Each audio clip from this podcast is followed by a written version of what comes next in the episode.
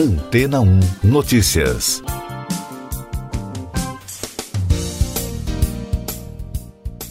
Bom dia!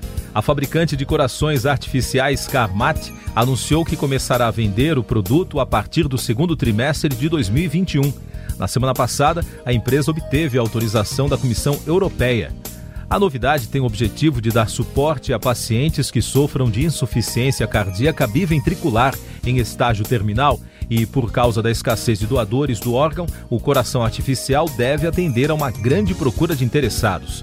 Para os especialistas, o dispositivo representa um grande avanço, já que as doenças cardíacas são uma das principais causas de morte em todo o mundo. Segundo projeções do mercado, só na Europa há cerca de 2 mil pacientes na França, Alemanha, Itália, Espanha e Grã-Bretanha que têm insuficiência cardíaca biventricular e estão em listas de espera por um transplante. As ações da empresa subiram 8% após o anúncio, o que deve render uma capitalização de mercado de cerca de 400 milhões de euros, algo em torno de 2 bilhões e 700 milhões de reais. A subsidiária da Airbus, Matra Defense, possui uma participação de 13% na Carmat, enquanto a unidade de capital de risco Aliad da Air Liquide possui uma participação de 0,6%. A estimativa para o preço da unidade do coração artificial chega a 150 mil euros, perto de um milhão de reais. Entre os concorrentes da Carmat estão as americanas System Cardia Systems e a Biomed. No Brasil, o paulista Gabriel Liguori, de 31 anos, foi indicado para a lista Innovators Under 35 Latam, publicada pelo MIT Technology Review. Isso porque a Tissue Labs, startup fundada por ele e o sócio Emerson Moreto, atua na fabricação de tecidos e órgãos em laboratório e seu principal projeto é lançar um coração artificial nos próximos 10 anos. E daqui a pouco você vai ouvir no podcast Antena ou Notícias. Coronavac tem eficiência global de 50,38% nos testes feitos no Brasil, diz Butantan. Anvisa decidirá domingo sobre o uso emergencial de vacinas no Brasil e cobra documentos. Ministério da Saúde cancela reunião com governadores para apresentar cronograma de vacinação. O Instituto Butantan informou que a vacina Coronavac tem eficácia global de 50,38% nos testes feitos no Brasil. O resultado aponta a capacidade da vacina de evitar casos sintomáticos da Covid-19. Os dados divulgados na semana passada mostraram que o imunizante protegeu contra hospitalizações em razão da doença. A Anvisa anunciou que fará reunião de diretoria colegiada no domingo para decidir sobre pedidos de uso emergencial das vacinas Coronavac Butantan e de Oxford AstraZeneca. Segundo a Anvisa, o instituto ainda não apresentou 5% dos documentos exigidos para o uso emergencial da Coronavac e outros 37% da documentação ainda estão pendentes. Já a Fiocruz apresentou todos os documentos exigidos para a liberação da vacina de Oxford AstraZeneca. O Ministério da Saúde adiou uma reunião com governadores que seria feita na terça-feira para planejar a campanha de imunização contra a pandemia. Um novo encontro foi marcado para a próxima terça, dia 19. De acordo com o ministro Eduardo Pazuello, no melhor cenário, a vacinação deve começar no dia 20 de janeiro. Essas e outras notícias você ouve aqui na Antena 1. Oferecimento Água Rocha Branca. Eu sou João Carlos Santana e você está ouvindo o podcast Antena ou Notícias. A taxa de transmissão do coronavírus no Brasil subiu em relação à semana passada de 1,04 para 1,21, de acordo com o monitoramento do Imperial College de Londres. O índice indica que cada 100 pessoas com o vírus no país infectam outras 121. De acordo com os dados das secretarias de saúde estaduais, o Brasil somou até a terça-feira 203.735 mortes e 8.146.823 diagnósticos de Covid-19. Defensoria Pública da União recorre para adiar Enem. O órgão recorreu da decisão da Justiça Federal de São Paulo, que não acatou o pedido de adiamento das provas do Exame Nacional do Ensino Médio por conta da pandemia. Com isso, estão mantidas as provas em versão impressa, marcadas para 17 e 24 de janeiro.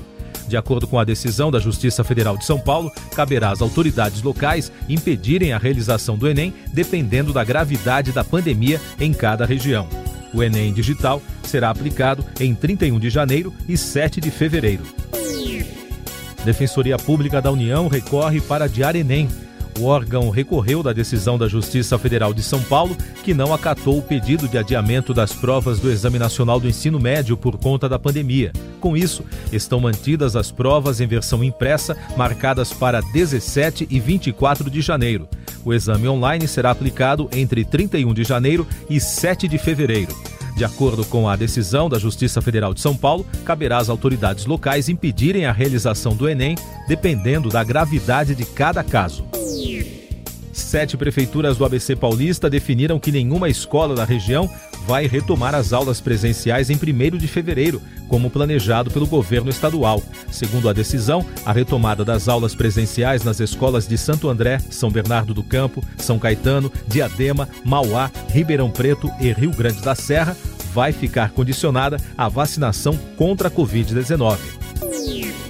O caso Ford. O presidente Jair Bolsonaro afirmou na terça-feira, em conversa com apoiadores, que, de acordo com seu entendimento, a Ford não falou a verdade sobre a decisão de fechar as fábricas no Brasil. Na avaliação do presidente, a empresa queria subsídios para continuar produzindo veículos no país. De acordo com a montadora, a decisão faz parte da reestruturação global e também no mercado sul-americano.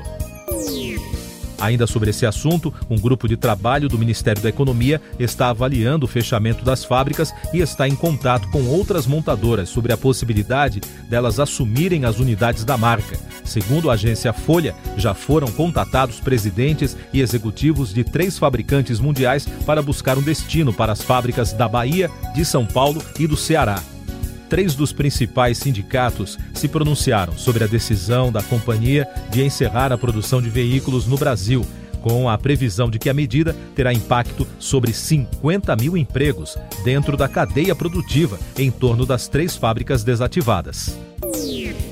Inflação acelera em dezembro e chega ao maior resultado em quatro anos o Instituto Brasileiro de Geografia e Estatística, o IBGE, anunciou que o índice oficial de inflação em 2020, o IPCA, ficou em 4,52%, a maior alta desde 2016, acima do centro da meta central de 4%, mas dentro do intervalo de tolerância estabelecido pelo Conselho Monetário Nacional.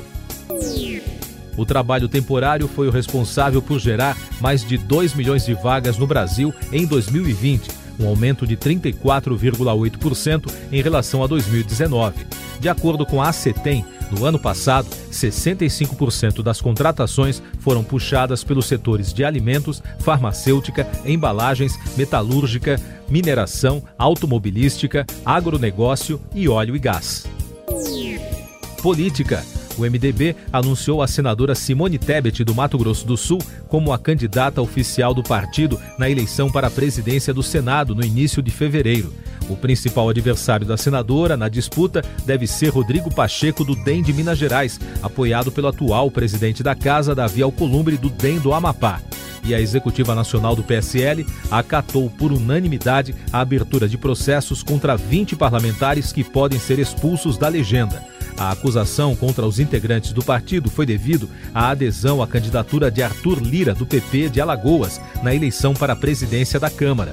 Isso porque, oficialmente, a legenda apoia Baleia Rossi, do MDB de São Paulo, na disputa. Lava Jato faz operação em endereços ligados a ex-senador. A Polícia Federal deflagrou na terça-feira a fase 79 da Operação Lava Jato, com 11 mandados de busca e apreensão. Entre os alvos da investigação, que apura pagamentos de propina na Transpetro e lavagem de dinheiro por meio de negociação de imóveis e obras de arte, estão dois filhos do ex-ministro e ex-senador Edson Lobão. Os mandados foram cumpridos em Brasília, São Paulo, Rio de Janeiro e Maranhão.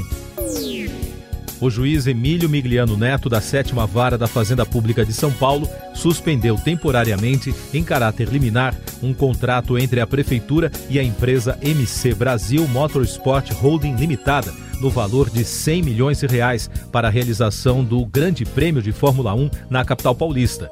O valor foi pago para que a cidade cedie por cinco anos o GP no Brasil, no Autódromo de Interlagos.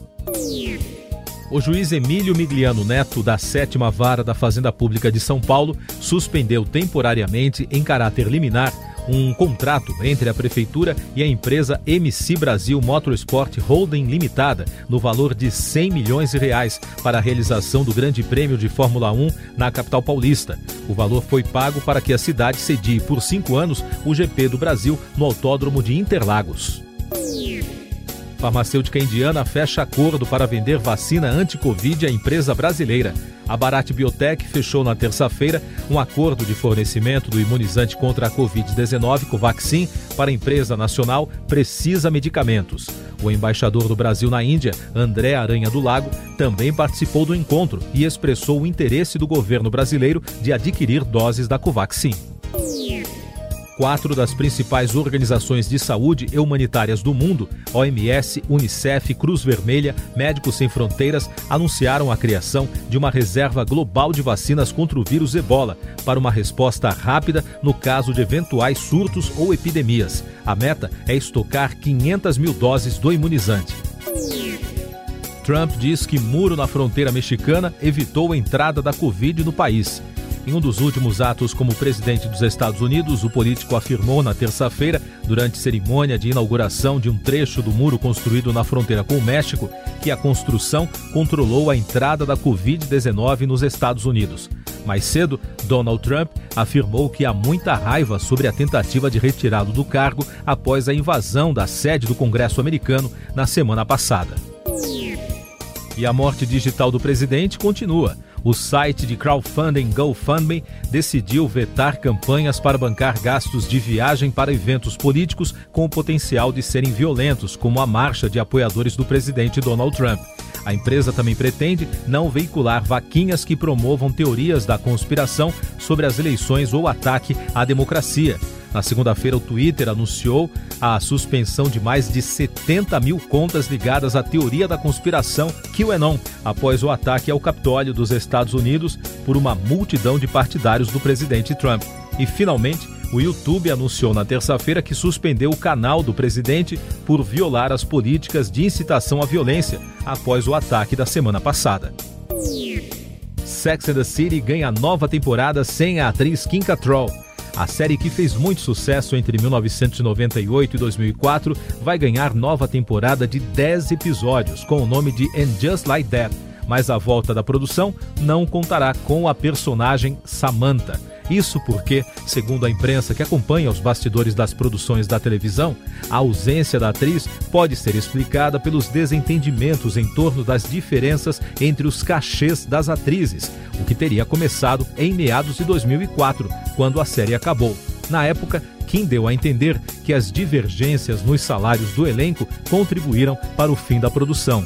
Para este revival, segundo o site da Variety, os cachês de Sarah Jessica Parker, Christine Davis e Cynthia Nixon estão sendo negociados por volta de um milhão de dólares por capítulo. A jovem ativista do clima, Greta Thunberg, será homenageada em uma coleção de selos postais que será lançada na Suécia. De acordo com a empresa de serviços postais do país, os novos selos terão como tema Natureza com Valor e foi desenhada pelo artista Henning Throwback.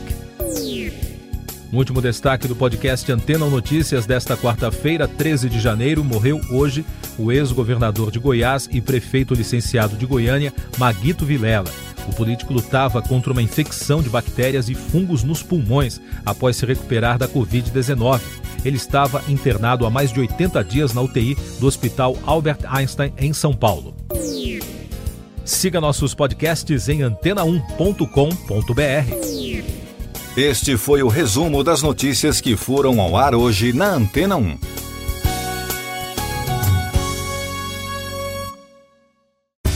Depois de tanto conteúdo legal, que tal se hidratar com água rocha branca?